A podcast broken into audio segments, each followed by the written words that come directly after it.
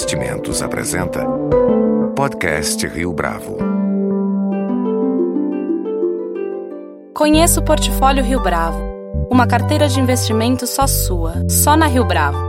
Para informações, entre em contato via investimentos@riobravo.com.br ou 3509-6620. Este é o podcast Rio Bravo, eu sou Fábio Cardoso. Uma das discussões mais importantes no tocante ao ajuste fiscal está relacionada à dívida dos estados. E o governo federal tem proposto uma estratégia para debelar os desafios que envolvem essa matéria. Em linhas gerais, corte de gastos e debate constante com os governadores sobre a necessidade do ajuste. No podcast Rio Bravo de hoje, para falar a respeito da importância dessa discussão, nossa convidada é Ana Paula Vescovi, secretária do Tesouro Nacional. Ana Paula, é um prazer tê-la conosco aqui no podcast Rio Bravo. Ah, minha satisfação, obrigada pelo convite. Começando por um tópico mencionado por você durante o evento no Instituto Fernando Henrique Cardoso na semana passada. É, por que a crise dos estados é estrutural? A crise ela vem se acumulando há vários anos em função ah, dos desequilíbrios previdenciários, em especial. Acho que esse é o principal ponto, né? Você observa que os estados hoje que estão em situação mais crítica são justamente aqueles que têm uma demografia ah, diferenciada de servidores. A idade média dos servidores é mais avançada é, isso impõe um, um déficit né, coberto pelos tesouros estaduais, a, a previdência dos regimes, é, dos, do regime próprio, que é muito elevado. Então, nós estamos falando aí de 9 bilhões no Rio Grande do Sul, 12 bilhões em São Paulo, 8 bilhões em Minas Gerais e um desequilíbrio próximo a esse também no Rio de Janeiro. Então, ela é estrutural muito em função desse aspecto, que também está relacionado à questão dos aumentos salariais. Ah, são poucos os gestores que percebem que, à medida que eles vão concedendo os aumentos salariais, os reajustes é, das diversas categorias, isso também impacta atuarialmente a Previdência. Então, isso traz um impacto e agrava o déficit previdenciário. E o que houve de 2009 para frente, até 2014, foi sim uh, um processo de reajustes salariais muito acentuado nos governos estaduais. Agora, como é que os gestores eles não perceberam que é, haveria esse impacto a médio e longo prazo? Muito provavelmente porque as receitas estavam performando também uh, muito satisfatoriamente. É, em particular aqueles estados percebedores de renda de petróleo, uh, se é, é, observaram né, uma, um crescimento de rendas de royalties e participações especiais muito acelerado. Isso tudo também, né, outras questões do, do, ciclo de crescimento econômico que houve nos anos 2000, isso implicou sim uh, um crescimento muito forte de receitas. Agora veja, quando essas receitas pararam de crescer, quando a economia brasileira né, parou de crescer ou começou a desacelerar, até por questões fiscais, isso a partir de 2011 é, aí ficou um pouco mais difícil né, de, de você observar ah, o espaço para continuidade desses, é, desses, dessas despesas permanentes. Podemos somar aí vários fatores, né? Os estados se endividaram muito mais a partir de 2008, da crise internacional em especial.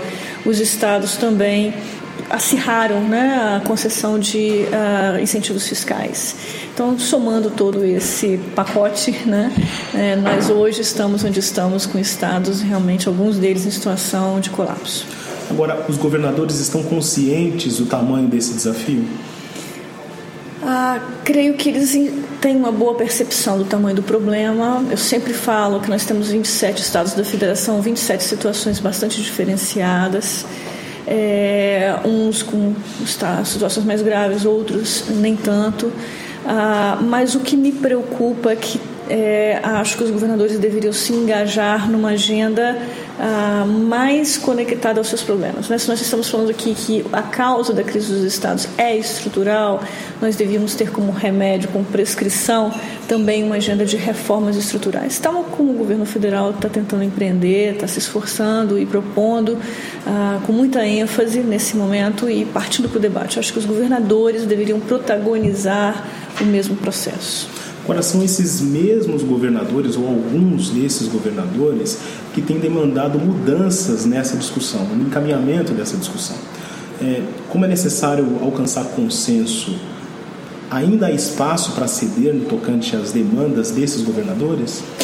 Ah, bom, primeiro que o governo federal mantém uma boa interlocução com os governadores e trabalhamos de uma forma até a, a fazer né, esse debate.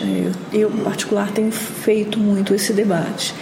E, e acredito que está cada vez mais claro, né, para cada um número cada vez maior de é, atores, que não é possível o governo federal é, conceder um alívio temporário ou ajudas adicionais nesse momento. Primeiro, porque ah, o governo federal tem uma, um tamanho né, de déficit, uma crise a enfrentar muito grave também, e nós precisamos reverter isso logo para recuperar a confiança e para o país voltar a crescer e gerar empregos. Segundo, porque não vai adiantar, né, não vai resolver o problema.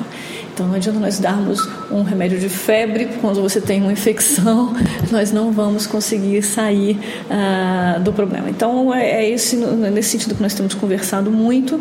Alguns deles ah, já começam a entender. Acho que um fato que nos chama atenção é que eles é, sinalizaram possível decretação de calamidade financeira, alguma coisa parecida com o que o Rio de Janeiro fez recentemente antes das Olimpíadas. É, e eu tenho explicado que nem todos estão com o mesmo caso que o Rio de Janeiro. O Rio de Janeiro está impossibilitado de tomar operações de crédito, está completamente inadimplente. E, e, eles ficarão da mesma forma, né? Não adianta eles terem até uma nota de classificação de risco com o tesouro, que às vezes é B, B e ainda em condições de tomar crédito dentro da medida que nós né, calculamos lá com muito cuidado, muita responsabilidade, que seria esse espaço fiscal. Mas mesmo eles declarando é, é, calamidade financeira, será impossível o Tesouro é, conceder um aval diante de um ator, de um, de um, gestor, né, que já declarou publicamente que não tem condições financeiras. Então, nós temos dialogado, explicado isso tudo e acreditamos que aos poucos vai amadurecer a percepção de que o ajuste precisa ser estrutural. A situação do Rio de Janeiro é a mais calamitosa de todos os estados?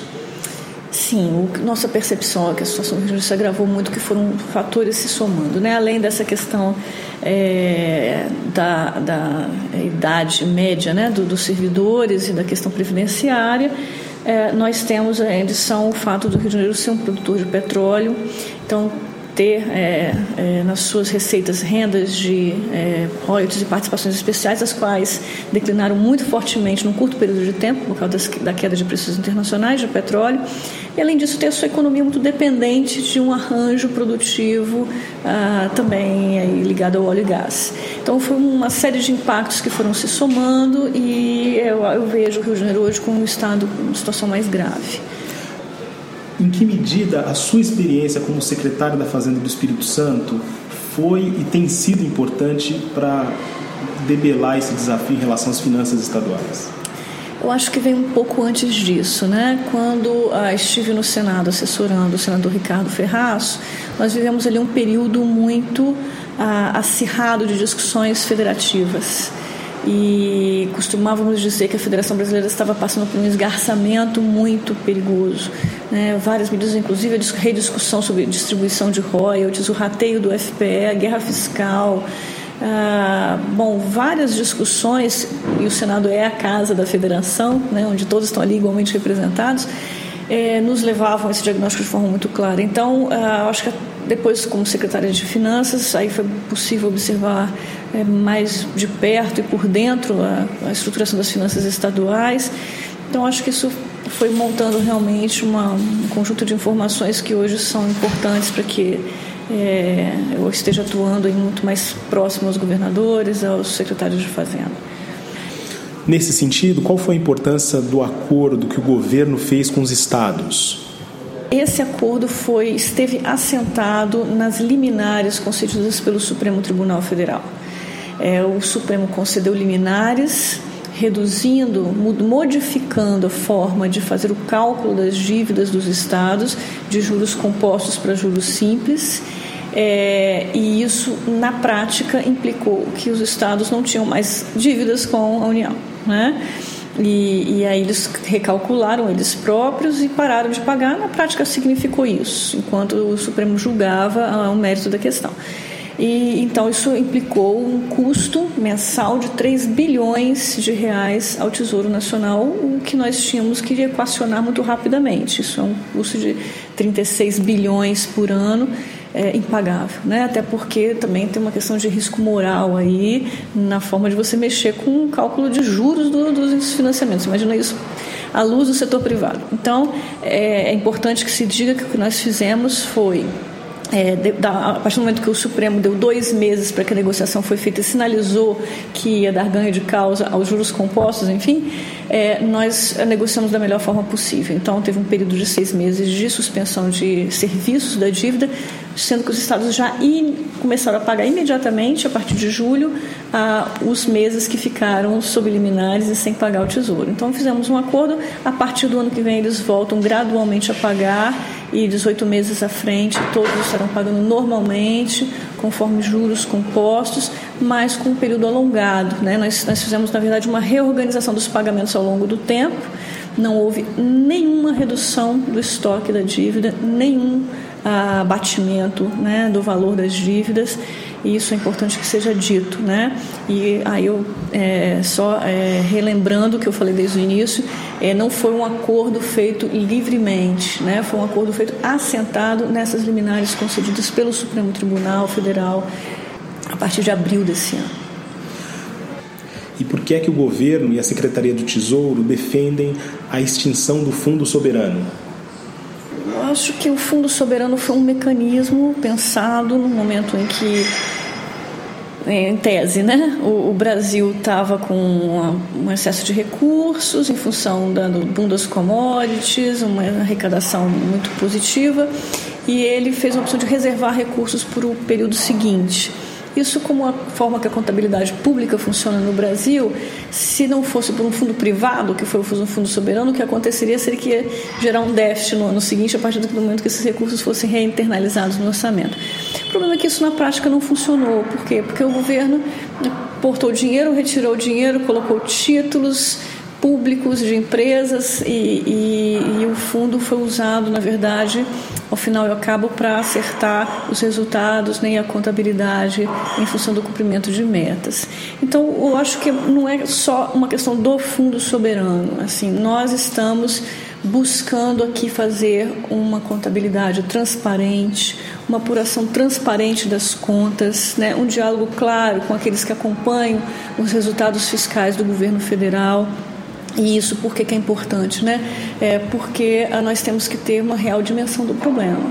Então, além de responsabilidade fiscal, cumprimento de normas, de regras, nós temos que ter pés no chão né, e uma clareza muito grande qual o tamanho dos déficits, qual o tamanho é, da, do desafio fiscal que nós temos no Brasil. Não adianta protelar, não adianta criar uma, uma, uma, uma conta. É, é, vou ter que usar o termo aqui, uma contabilidade criativa. É, o que adianta nós enfrentarmos os problemas que sabemos bem são estruturais no Brasil, né?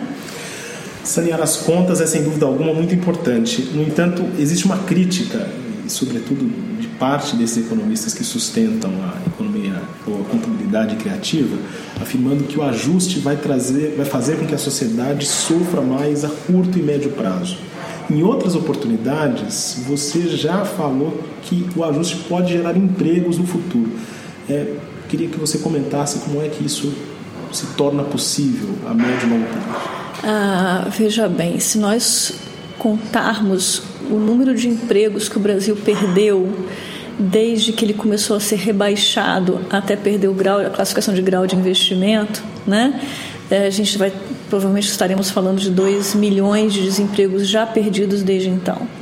Ou seja, é, é, a dívida pública cresce muito rápido em função de um déficit que é estruturalmente muito alto no Brasil. Nós estamos falando desse ano de 2,7% do PIB é, e um déficit estrutural muito perto de 2% do PIB. Isso é muito alto, né? E isso leva a essa aceleração da dívida.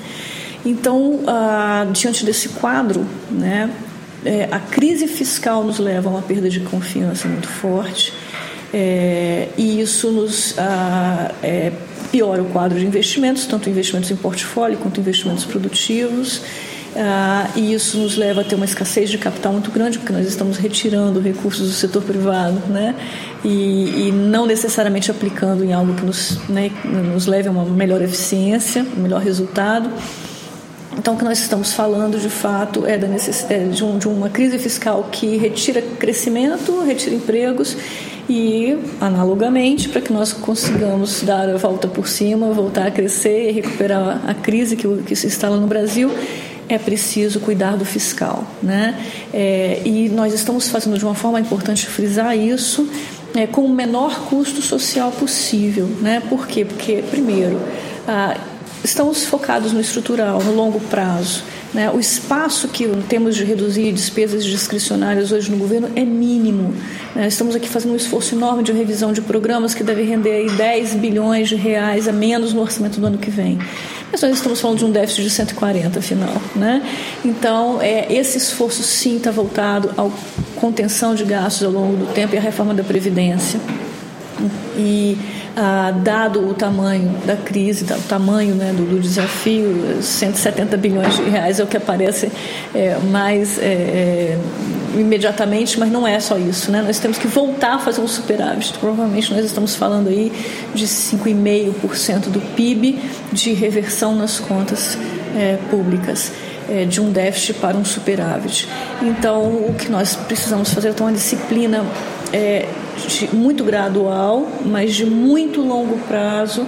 É, e ganhar com a confiança, a recuperação da confiança. Então, à medida que nós consigamos aprovar essas medidas que estão sendo propostas, a PEC dos gastos, a reforma da Previdência, é, isso é uma ponte para que nós possamos recuperar a confiança e as, né, os investidores voltem a acreditar no Brasil, nos seus grandes potenciais, voltar a investir e isso sim reinicia um ciclo de crescimento mas nós temos toda a consciência que para o Brasil voltar a crescer de forma sustentada e 2,5%, 3%, 4% do PIB, que eu acho que deveria ser nossa meta enquanto brasileiros, isso depende de nós reformarmos uma série de, uh, de setores. Né? É, eu acho que temos que fortalecer marcos regulatórios, nós temos que fortalecer as agências reguladoras, nós temos que melhorar o desenho das concessões, voltar a fazer privatizações e ter uma agenda de gestão, de inovação dentro do serviço público, né?